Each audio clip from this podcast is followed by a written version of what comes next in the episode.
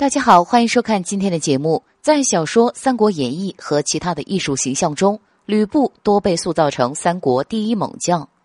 他以勇武闻名，民间常有“人中吕布，马中赤兔”的说法。最初，吕布被一个名叫丁原的人收养，因为经不起赤兔千里马的诱惑，他在李儒的教唆下背叛并杀死养父，做了董卓的干儿子。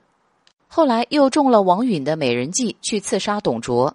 他也因此成了卖主求荣的卑鄙小人，遭受世人的唾骂。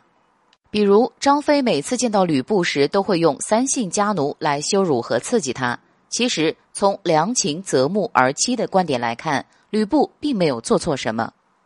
他曾在袁术想要消灭刘备的时候，利用辕门射戟的游戏，暗中提醒刘备逃命。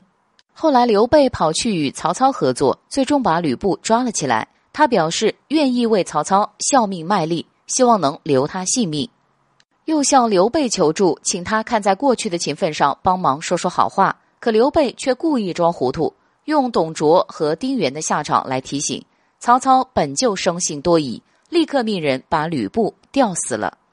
吕布在临死前破口大骂，说刘备是一个背信弃义的小人。可曹操当时只顾着高兴，终于卸下了心里的一块大石头。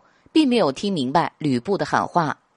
如果他能趁机除掉刘备，那么三国的历史必定就要改写了。而刘备原本就是在利用曹操除掉对手，所以被吕布揭破真面目后，才会当场脸色大变。